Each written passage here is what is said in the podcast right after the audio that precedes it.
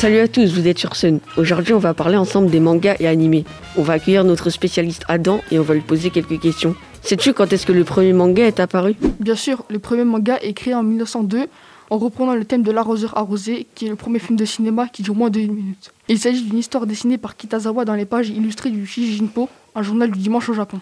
Comment peut-on faire la différence entre un manga et un animé? Très bonne question Sam. Un manga est un livre qui suit de droite à gauche, le sens inverse de comment on lit une BD en France, qui est généralement en noir et blanc.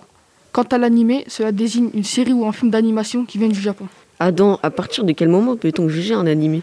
Pour juger un animé, il faut avoir regardé environ 20% de l'animé. Cela se complique quand il y a beaucoup d'épisodes comme Naruto ou One Piece. J'ai une dernière petite question pour toi Adam. As-tu un animé à conseiller pour nos auditrices et nos auditeurs?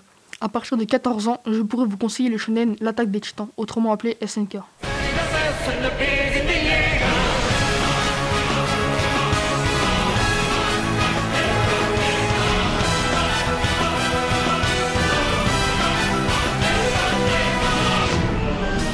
Cela raconte l'histoire d'un jeune garçon, Eren Yeager, qui vit paisiblement avec ses parents, protégés par des murs de 50 mètres de haut. Ils sont là pour les protéger des titans, mais un événement bien particulier va venir bouleverser la vie de notre jeune protagoniste. L'auteur Hajime Isayama avait déjà prévu la fin de l'histoire de l'épisode 1, il en a donc profité pour ajouter des petits éléments pour nous montrer comment l'histoire allait avancer, ce qui rend la fin magnifique.